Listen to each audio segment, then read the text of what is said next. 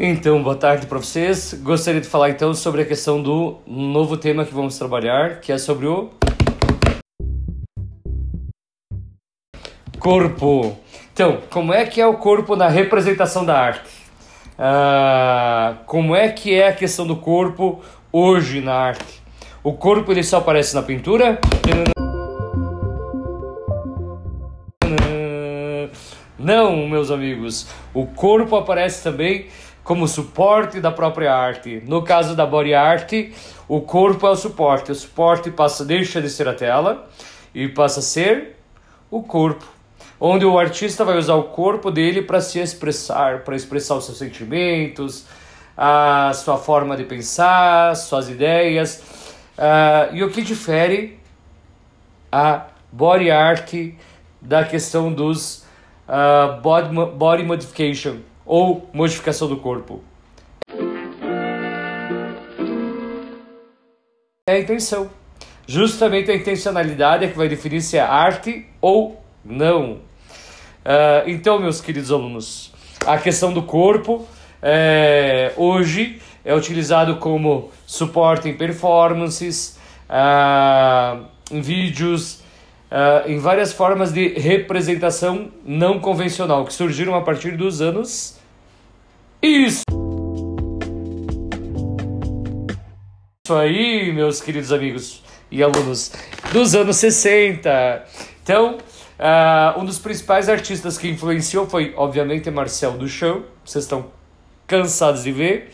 E também próprio Jackson Pollock com a action painting, onde ele atirava tinta e ficava andando ao redor da tela. Era quase uma dança, um embate entre ele e a tela.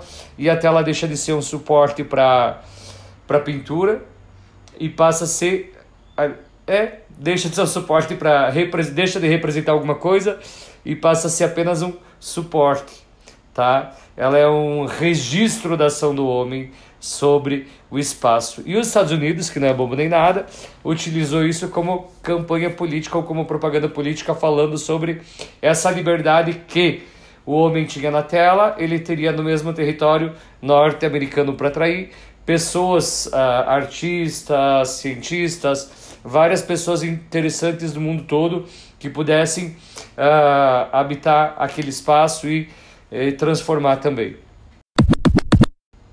Outro artista importante foi lá nos anos 60, uh, Evans Klein, que usava as mulheres, né? O, ele criou o azul, uh, um tipo de azul especificamente, e aí usava o corpo das mulheres para desenhar, usava elas como pincel, eu acho isso meio objeto do corpo, mas uh, até hoje nenhuma crítica fala sobre isso.